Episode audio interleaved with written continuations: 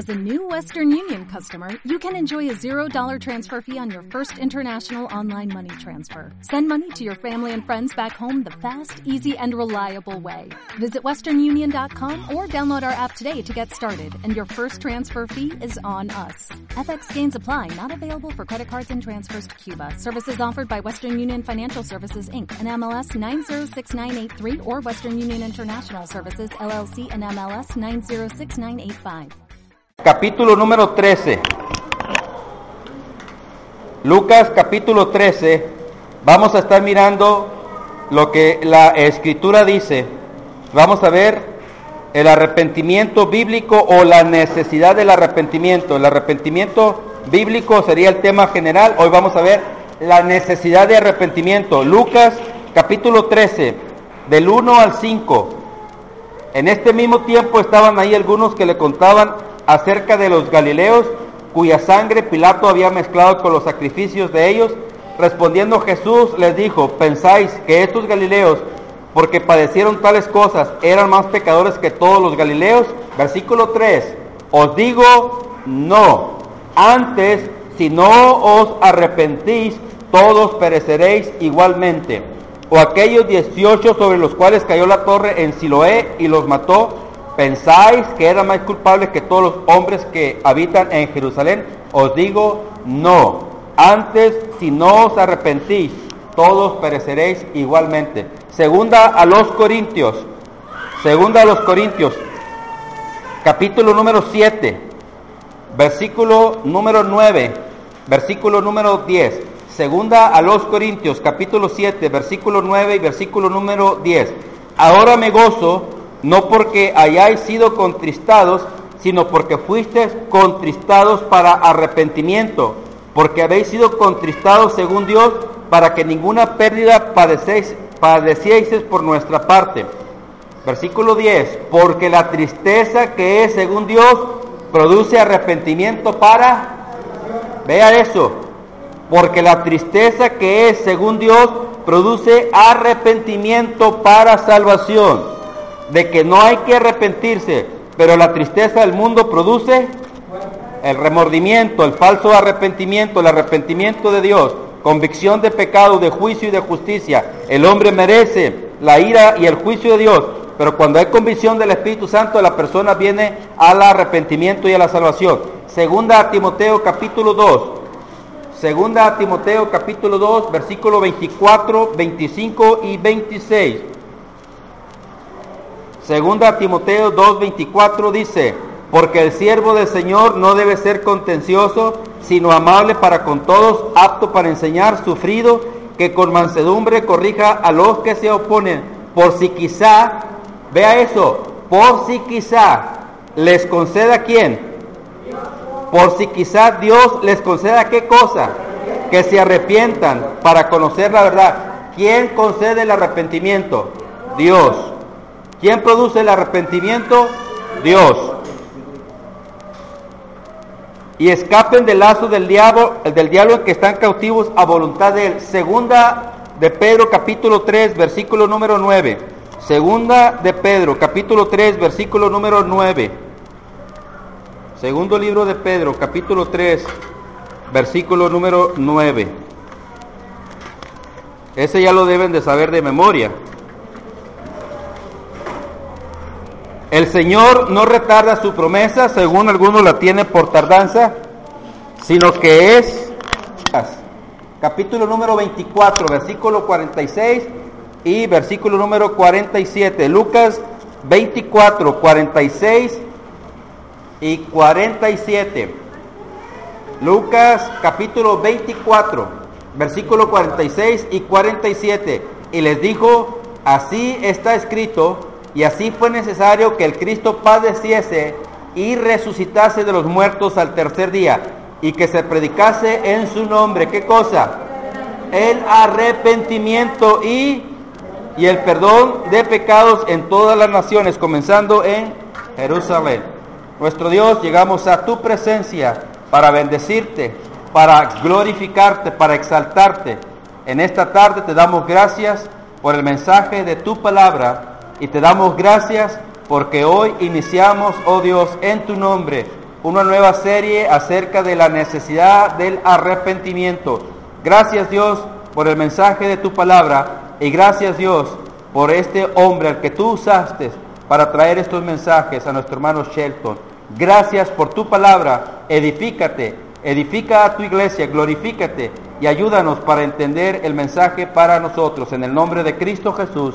Amén. Muy bien, entonces hermanos, el arrepentimiento bíblico, la necesidad del arrepentimiento, síganos ustedes en www.ministeriosielosabiertos.com. Si usted quiere el mensaje, lo voy a enviar esta noche para que usted lo baje el día de mañana o la próxima semana usted pueda tener eh, el primer estudio acerca de la necesidad del arrepentimiento. ¿Por qué es que el arrepentimiento bíblico es la necesidad de esta hora? ¿Por qué es importante el arrepentimiento? ¿Por qué es importante el arrepentimiento bíblico, la necesidad de esta hora? Hermano, porque vivimos en una época en la que la mayoría de los religiosos niegan la necesidad del arrepentimiento. Muchas iglesias no están predicando acerca del arrepentimiento bíblico. Algunos, si es que lo predican, lo predican de una manera muy liviana. Algún, un presidente de un seminario dijo que el arrepentimiento es como solamente como un caballero que le dice a Dios, lo lamento. ¿Sí? No, no hay ni siquiera a veces en la misma iglesia, no hay esa convicción de pecado. Muchas veces nosotros como iglesia no lloramos por nuestros pecados, pecamos y no hay esa tristeza por el pecado, no hay ese arrepentimiento. Necesitamos nosotros como iglesia tener o sentir la convicción del Espíritu Santo al convencernos de nuestro pecado. A veces nosotros mismos estamos jugando con el pecado. A veces nosotros mismos tomamos el pecado de una manera muy liviana. A veces usamos el nombre de Dios de una manera muy liviana y no hay quebrantamiento, no hay arrepentimiento en nosotros, no hay esa urgencia, no hay esa convicción en nuestra vida de que estamos eh, pecando contra un Dios santo. Necesitamos el arrepentimiento en nuestra vida.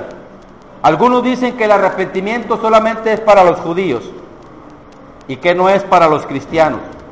Algunos dicen que el arrepentimiento es solamente para los hijos de Dios y que nada tiene que ver con los pecadores no arrepentidos o los pecadores perdidos. Mientras que otros predican justo lo contrario.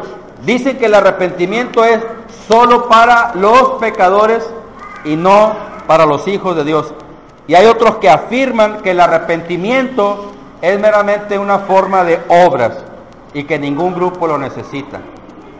¿Sí? Hay personas que creen que el arrepentimiento, ¿verdad? Para salvación es un fruto de nosotros mismos, es algo nuestro, como si de nosotros dependiera nuestra salvación. Nosotros somos aborrecedores de Dios, somos enemigos de Dios. El hombre no está buscando a Dios, el hombre está incapacitado, inhabilitado, el hombre está perdido, el hombre está muerto espiritualmente, está separado, el hombre solamente merece el infierno y la ira de Dios. Sabemos eso, la paga del pecado es muerte. Sabemos que en la justicia de Dios lo único que Él tenía que haber hecho es habernos enviado al infierno. Sin embargo, muchos están, hermanos, negando alguna de estas cosas. Así que el propósito es de este mensaje es refutar esos errores que son fatales y poder salvar a las personas que de veras están engañadas. Hemos hablado mucho acerca de esto. Personas que solamente los invitan a levantar su mano al pasar al frente, a este, repetir una oración y decirles que ya son salvos cuando no hay arrepentimiento de pecado, cuando no hay entendimiento de lo que pasó en la cruz del Calvario. Así es que póngase listo, ¿verdad? Vamos a ver qué dijo Jesús en Lucas 13. Lo repite dos veces, versículo 3 y versículo número 5. Lucas 13, versículo 3, versículo 5. Si no os arrepentís, si no se arrepienten, todos pereceréis igualmente. Eso es lo que dice Jesús. Jesús lo que está diciendo es, a no ser que dejes a un lado tus armas de rebelión contra Dios, a no ser que te vuelvas a Dios, a no ser que te des cuenta que lo único que mereces es el infierno, porque permaneces bajo la ira de Dios, a no ser que confieses tus pecados, te apartes de tus pecados, lo único que tú mereces es el infierno para siempre. Eso es lo que Jesús está diciendo. Si no te arrepientes, vas a perecer en el infierno para siempre. Así es que vamos a mirar, hermanos, esto de qué es el arrepentimiento. Vamos a ver el pecado, vamos a ver su, su definición, el pecado, sus consecuencias, el pecado humillante para el hombre, el pecado nuestra naturaleza y cómo Dios ve nuestro corazón. Así que es muy importante esto. Conocemos primera de Juan 3.4, ¿verdad? Primera de Juan 3.4. Hay varias definiciones sobre lo que significa pecado. Una es amartia, eh, errar al blanco, no dar en el blanco. Somos imperfectos, somos pecadores no podemos cumplir la norma de Dios, no, no podemos cumplir el estándar de Dios. Dios dice, sed santos, sed perfectos, como yo soy santo, como yo soy perfecto. Sabemos que no vamos a llegar a la santidad absoluta, sabemos que no vamos a llegar a la perfección absoluta. Sin embargo, Dios dice, sed vosotros perfectos como vuestro Padre que está en los cielos es perfecto. Quiero que vea la norma de Dios, el estándar de Dios. Dios no rebaja su norma, Dios no rebaja su santidad, ni su ley, ni su justicia. Pero Dios nos pide a nosotros que caminemos en santidad. Así que, primero de Juan, todo aquel que comete pecado, ¿qué pasa? Infringe la ley. Así que en esencia el pecado es una rebelión contra Dios. Esto significa que nosotros ¿verdad? Pensamos que tenemos el derecho de hacer nuestra vida, vivir a nuestra manera, ser independiente de Dios, decirle a Dios, Dios, no te necesito en mi vida, Dios, yo quiero vivir mi vida como yo quiero, quiero hacer lo que se me pegue la gana, no quiero que nadie mande en mi vida, así que muchas veces el hombre sigue independizándose de Dios, sigue dando la espalda a Dios, sigue rebelándose contra Dios. Cuando vamos a Romanos vemos que el hombre no puede, no puede sujetarse a Dios. Vemos que el hombre no puede, ¿verdad? Por su naturaleza pecaminosa, no puede poder llegar a nuestro Dios. Así que vemos eh, también, hermanos, las consecuencias del pecado. Todos nosotros sabemos el efecto y las consecuencias de nuestro pecado. Muchos hemos sido marcados por nuestras malas decisiones. Muchos de nosotros quizás ahora nos arrepentimos, nos avergonzamos por haber tomado malas decisiones. Muchas veces nosotros podemos traer ciertas cosas en nuestra mente, podemos traer cosas en nuestra vida que, que todavía nos persiguen. La culpa a veces nos puede perseguir, nuestro pasado a veces nos puede perseguir, a veces quizás no podemos dormir tranquilamente pensando ¿verdad? Lo que hicimos, pero la culpa ahí está. Muchas veces la culpa ahí está por causa de nuestro pecado. Así que la doctrina del pecado sabemos que es un asunto muy serio. Eh, tenemos que ver, hermanos, qué es lo que dice la escritura, qué es, cómo, cómo Dios nos habla acerca del efecto del pecado. Hemos sido separados de Dios. El pecado ha desfigurado y ha arruinado nuestro cuerpo, nuestra alma, nuestro espíritu. El pecado ha llevado a nuestro cuerpo, ha llenado nuestro cuerpo de enfermedades, de dolencias. El pecado también, ¿verdad?, nos ha apartado, cortado de la comunión con nuestro Dios ha desfigurado la persona de nuestro Dios. Nosotros tenemos una imagen distorsionada de Dios. Nosotros no conocemos a Dios porque tenemos una imagen distorsionada de quién es Dios. Tenemos una naturaleza, ¿sí? Una naturaleza que nos lleva a amar el pecado, una naturaleza que nos lleva a aborrecer a Dios, quien es el único santo, bueno y justo. Entonces necesitamos la palabra de Dios para poder ver lo que es en realidad el pecado. Pero también el pecado es humillante para nosotros los hombres. El pecado es humillante, ¿por qué? Porque la palabra de Dios nos revela lo que hay en nuestro corazón. Porque la palabra de Dios nos desnuda ante Dios. Porque la palabra de Dios nos dice cómo somos ante un Dios santo. Por eso es que necesitamos leer la palabra de Dios. Necesitamos escudriñar la palabra de Dios para que nosotros podamos mirarnos tal y como Dios nos mira. Personas necesitadas de Dios, personas débiles delante de Dios, necesitamos un cambio radical y total en nuestra naturaleza corrupta, depravada. Tenemos un corazón engañoso, un corazón malo, un corazón torcido, una mente que nos lleva a odiar y aborrecer a Dios.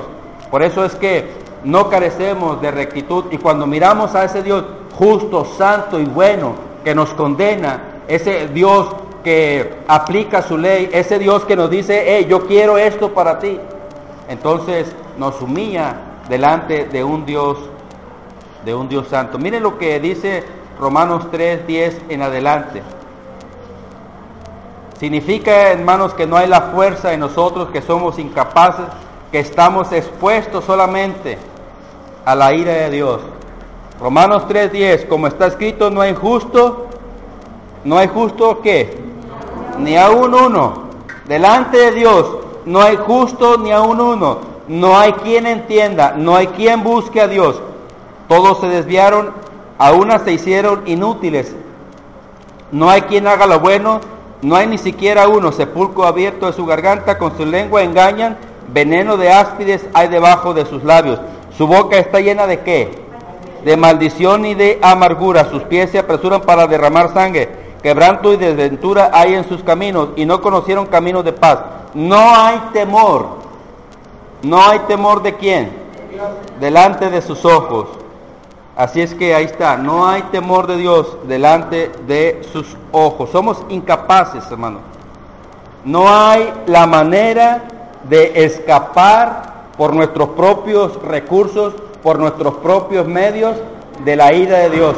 No podemos alcanzar a Dios a través de nuestra inteligencia, a través de nuestras obras, a través de nuestros propios medios, de nuestros propios recursos. No podemos llegar a Dios porque tenemos un problema. El problema que el hombre tiene delante de Dios se llama pecado.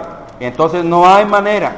Ya conocemos la historia del joven rico en Mateo 19. Maestro bueno, ¿qué bien haré para heredar la vida eterna? Bueno, los mandamientos sabes, pero ¿por qué me llamas bueno?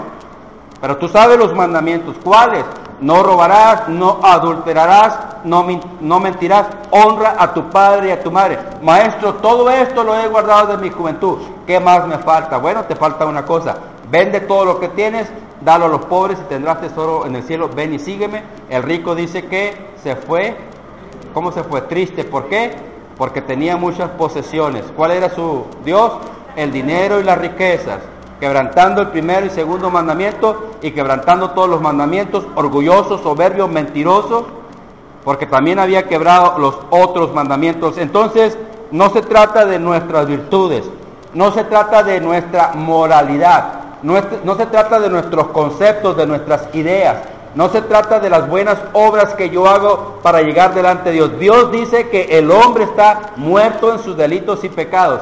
Dios dice que el hombre no puede ganarse el favor de Dios. Lo único que el hombre puede ganarse es, ¿qué es? La ira de Dios y el infierno. Está fuerte.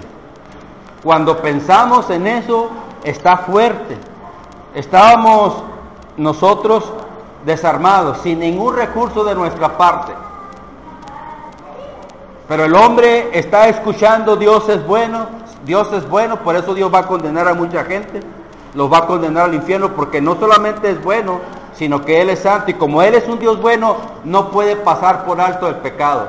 Como Él es un Dios bueno y es un Dios justo, tiene que castigar al pecador, y la única manera de hacerlo es en el infierno. Entonces necesitamos darnos cuenta de eso. ¿Quién me lee Isaías 64, versículo 6? ¿Alguno de ustedes lo sabe de memoria, dígalo, ¿se acuerdan? Si bien todas nuestras son como trapos de, de inmundicia. Si bien todas nuestras que justicias, ¿cómo dice? Isaías 64, versículo 6. Mientras lo leen.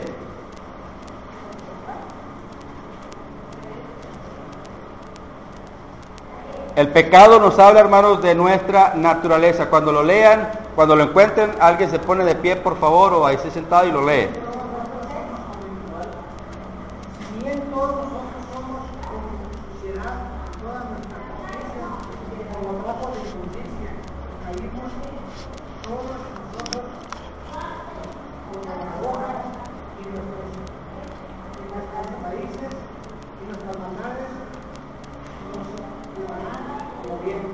Sí, todas nuestras, ¿qué?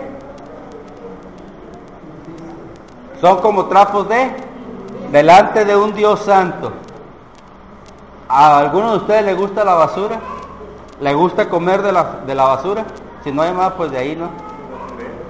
Pero todas nuestras obras, todas nuestras justicias, delante de ese Dios santo son como un trapos que sucios. ¿Le gustaría tener ahí en su, en su casa, estar acumulando los pañales de la nieta ahí de Carlita? ¿Cuántos pañales usa durante el día? ¿Cinco? ¿Por lo menos cinco? ¿Seis? Imagínense seis pañales diarios y que usted los ponga en un cuarto solamente por una semana y dígame qué va a pasar. Solamente por una semana. Quiero que vea lo horrible, lo abominable, lo asqueroso que son nuestras justicias, nuestros pecados delante de un Dios santo. Cómo Dios reacciona al pecado. Delante de Dios dice, eso para mí es asqueroso. Eso para mí es detestable. Quiero que vean, hermano. Quiero que vean lo que Dios dice. Entonces todos nosotros tenemos, ¿verdad? Eh, esa naturaleza. Por eso dice que Dios ama la verdad en lo íntimo. Dios ama la verdad en lo íntimo y en lo secreto me insistes conocer sabiduría. Dios sabe lo más íntimo de nuestros pensamientos. Dios sabe lo más íntimo de nuestros corazones. Dios sabe lo, lo que hacemos en lo íntimo. No hay nada oculto para Dios. A veces pensamos que, que podemos ocultarnos de Dios o podemos ocultarnos de las demás personas más bien. Pero ante Dios todas las cosas están abiertas. Ante Dios no hay ningún secreto. Así es que usted tiene alguien que le está mirando día y noche. Entonces esto debería de hacernos pensar un poquito, un poquito más. Somos pecadores por naturaleza y también en la práctica. No podemos librarnos del pecado por nosotros mismos. ¿Se acuerdan de Jeremías 13:23? Jeremías 13:23. Hay una pregunta, ¿mudará el etíope su piel y el, leopardo sus manchas? ¿Mudará el etíope su piel y el, y el leopardo sus manchas? Jeremías 33, 23. 13:23. Trate usted de agarrar un leopardo con un estropajo, con jabón y trate de quitarle las manchas y a ver qué pasa. Usted va a salir más manchado porque el tigre se lo va a comer y lo único que va a quedar es su sangre. Si no podemos, o sea, la idea aquí es que no podemos reformarnos a nosotros mismos, no podemos regenerarnos a nosotros mismos, no podemos ayudarnos a nosotros mismos si no es a través del poder sobrenatural de Dios, si no es a través de el poder de Dios en nuestra vida y a través de el nuevo nacimiento. Solamente Dios puede transformar ese carácter, solamente Dios puede transformar nuestra naturaleza, pero nosotros ante los ojos de Dios somos corruptos, estamos habituados a hacer el mal. Acuérdense del apóstol Pablo. No hago el bien que quiero, sino el mal que no quiero hacer lo que hago. estoy tratando de hacer el bien y no puedo hacerlo. No quiero codiciar y codicio. No quiero hacer esto y lo hago. No quiero mentir y lo hago. No quiero hacer esta cosa. Algo no está bien. Él conocía la corrupción, él conocía la naturaleza, él conocía la maldad de su pecado, él conocía que su voluntad estaba depravada, él sabía que su naturaleza lo tenía cautivo, su naturaleza pecaminosa. Así es que solamente por el poder del Espíritu de Dios podemos ser transformados. ¿Cómo Dios ve nuestro corazón? Oh, acepta a Cristo en tu corazón y serás salvo. ¿Cómo Dios ve nuestro corazón? ¿Cómo está nuestro corazón? Corrupto, sucio. ¿De dónde salen los malos pensamientos? ¿De dónde sale la blasfemia? ¿De dónde salen los homicidios? ¿De dónde salen los adulterios? ¿Qué no dijo Jeremías? Hasta ya se me olvidó. 17.9. 17.9. ¿Qué dice Jeremías 17.9? Engañoso es el corazón más que todas las cosas y, y perverso. ¿Quién lo conocerá? Versículo 10 dice, ¿quién conoce el corazón perverso, depravado, engañoso? ¿Quién lo conoce? Dios. Dios conoce el corazón. Dios conoce qué hay en el corazón de cada ser humano. Él nos describe exactamente cómo somos delante de un Dios, de un Dios santo. Vayan al libro de Job. El libro de Job. Miren cómo describe Job la condición, la naturaleza corrupta depravada del ser humano. Job capítulo 25, versículo 4, versículo número 6. Esta es la angustia del, eh, del hombre. Esta es la pregunta del millón de dólares. Esta es la pregunta que inquieta a todo mundo. ¿Cómo pues se justificará el hombre para con Dios? Esa es la pregunta, ese es el dilema. Ese es lo que ha atormentado a tantas personas. ¿Cómo puedo estar en paz con Dios? ¿Cómo puedo reconciliarme con Dios? ¿Cómo puedo yo tener el perdón de Dios? ¿Cómo puedo justificarme delante de Dios si he pecado contra un Dios santo? Si lo único que merezco es el infierno. ¿Cómo yo puedo, un pecador perdido, culpable, aborrecedor y enemigo de Dios, cómo puedo estar en paz con Dios? Esa es la pregunta de Job. ¿Cómo pues se justificará el hombre para con Dios? ¿Cómo? ¿Y cómo será limpio el que nace de mujer? He aquí que ni aun la misma luna será resplandeciente, ni las estrellas son limpias delante de sus ojos. ¿Cuánto menos el hombre que es un qué? ¿Cuánto menos el hombre que delante de Dios es un qué? Dice. Un gusano. ¿Y el Hijo del Hombre también? Un gusano. ¿Está fuerte? ¿Está fuerte esa expresión? Sí, ¿verdad? Vean cómo la escritura nos habla acerca de nuestra condición y cómo nosotros los seres humanos somos delante de Dios y cómo Job se comparaba ¿sí? con la santidad y la justicia de Dios. ¿Cómo se justificará el hombre delante de Dios si ni aun la misma luna, las estrellas, los cielos son limpios? ¿Cómo? Si el hombre delante de Dios es como un gusano, conociendo su condición delante de Dios. Vean conmigo Isaías capítulo 1. Dios describe nuestra naturaleza depravada, corrupta, no solamente como un gusano, sino como una podrida llaga.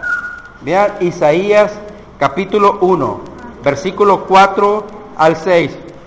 Vean cómo dice la escritura. Y Dios no se Dios no se justifica, Dios no pide disculpas a nadie. Dios nos dice tal, las cosas tal y como son. Oh gente pecadora, pueblo cargado de maldad, generación de malignos, hijos, ¿lo tienen? Hijos depravados. ¿A quién dejaron? Dejaron a Jehová. ¿A quién provocaron a ira? Al santo de Israel. Se volvieron atrás. ¿Por qué queréis aún ser castigados? todavía os revelaréis, toda cabeza está y todo corazón, desde la planta del pie hasta la cabeza, no hay cosa en él, no hay cosa sana en él, sino herida, hinchazón. Y vean eso, herida, hinchazón y podrida qué? Podrida llaga. ¿Podrida qué? Nuestra vida delante de Dios es como carne putrefacta, es podredumbre delante de Dios, es como si delante de Dios fuéramos como un leproso. ¿Alguna vez han leído un poquito acerca de la lepra? lo horrible que es esta enfermedad, cómo empieza a caerse la carne a pedazos.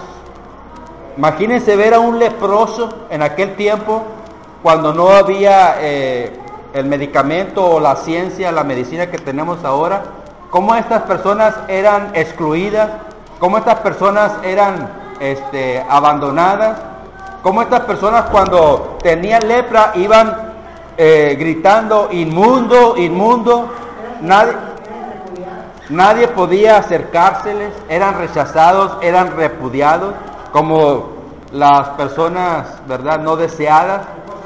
Imagínense nosotros ante un Dios santo cómo estamos. Job dice, oye Dios, si tú no puedes ver ni siquiera, tú, tú eres ojos de limpio, ni siquiera puedes ver el mal, ni siquiera puedes ver el agravio, ni siquiera puedes escuchar nada de todo lo que nosotros hacemos. Job decía que el hombre bebe el pecado como si fuera agua. No me acuerdo si es Job 15, 16, pero si no, ahorita lo buscamos. Tenemos que, hermanos, arrepentirnos de nuestros pecados y no ser castigados por nuestros pecados.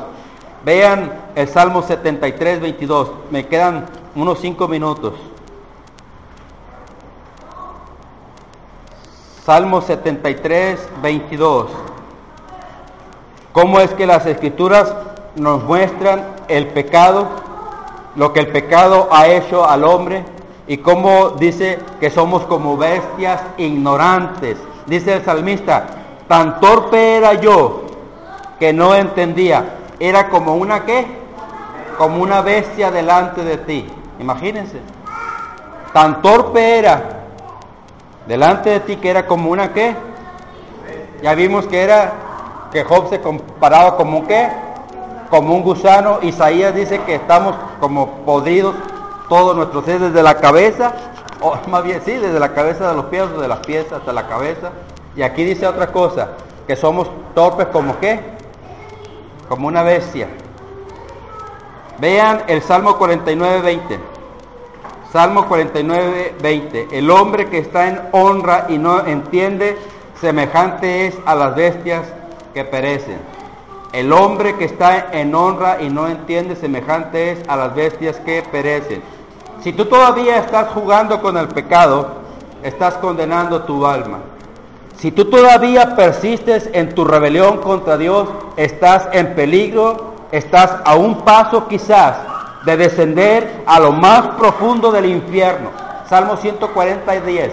Alguien que me lea el Salmo 140 10. Si tú todavía no te has arrepentido y no has mirado a la cruz, esta noche Dios puede venirte, esta noche Dios puede pedir tu alma. Esta noche puede ser tu último día. Necesitas arrepentirte. Necesitas venir a la cruz. Necesitas depositar la fe en Cristo. Necesitas dejar a un lado las armas de rebelión y ver que Dios es un Dios justo, un Dios santo, un Dios bueno, un Dios que te está dando la oportunidad en esta tarde, en esta noche, de que escuches el mensaje de la cruz y vengas al arrepentimiento y vengas a, a los pies del Señor Jesucristo. Esta noche puede ser tu última noche y necesitas ponerte en paz con Dios. Salmo 140, versículo número 10. ¿Quién lo tiene?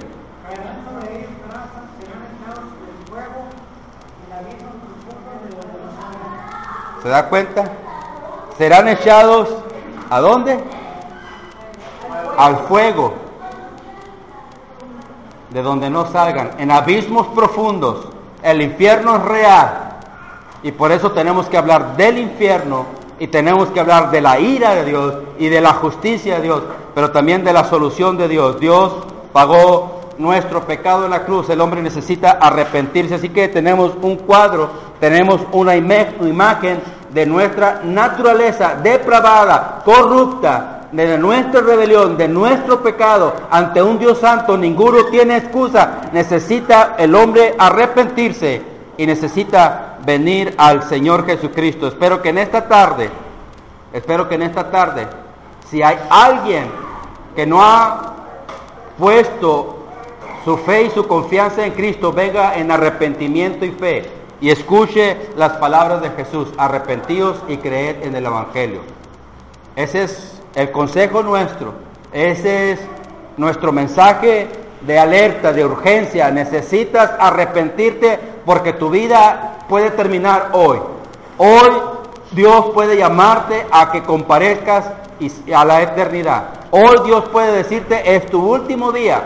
Hoy Dios puede decirte, no más mi gracia para ti, no más mi paciencia para ti, no más mi amor para ti. Te he hablado tantas veces, has escuchado tantas veces el Evangelio y persistes en rebelarte, en dejarme, en aborrecerme. Aún quieres seguir siendo enemigo y esta noche Dios puede decirte, es tu última noche, así es que arrepiéntete de tu pecado y ven al Señor Jesucristo. Oremos. Nuestro Dios te damos toda la gloria y toda la alabanza y te bendecimos y Dios te damos gracias por el mensaje de tu palabra. Dios, nosotros los cristianos también necesitamos arrepentirnos. Dios, haz una obra en nosotros. Dios, contra ti pecamos, contra ti hemos hecho cosas malas. Dios, perdónanos, Dios, límpianos, Dios, ayúdanos, Dios, restauranos, que nuestra iglesia crea en la santidad de Dios, que nuestra iglesia aborrezca el pecado, que nuestra iglesia se aparte del pecado. Dios, haz un avivamiento en nuestras vidas, que haya contrición, que haya, Señor, de veras un avivamiento en nuestros corazones, en nuestras vidas, porque no podemos estar delante de tu presencia si hay pecado. No podemos, Dios, tener comunión contigo si hay pecado. Dios, tú conoces a tu iglesia y tú vienes por una iglesia santa, una iglesia sin mancha. Dios, queremos arrepentirnos, queremos regresar a ti, queremos darte la gloria, queremos decirte que te amamos y que estamos contentos, que estamos agradecidos, porque tú, Señor, nos guías al arrepentimiento. Nos arrepentimos para poder llevar una vida agradable delante de ti, Dios. Gracias Gracias Dios. Y si en esta noche hay alguien que aún no se ha reconciliado contigo, si hay alguien que aún no ha entendido el mensaje de la cruz, si hay alguien que aún no ha puesto la fe en Jesucristo, si hay alguien que aún no, ha venido al arrepentimiento, rogamos por ellos. Pedimos que obres de una manera sobrenatural. Dios, gracias y ayúdanos, Dios, para seguir adelante. Te lo pedimos en el nombre de Jesús. Amén.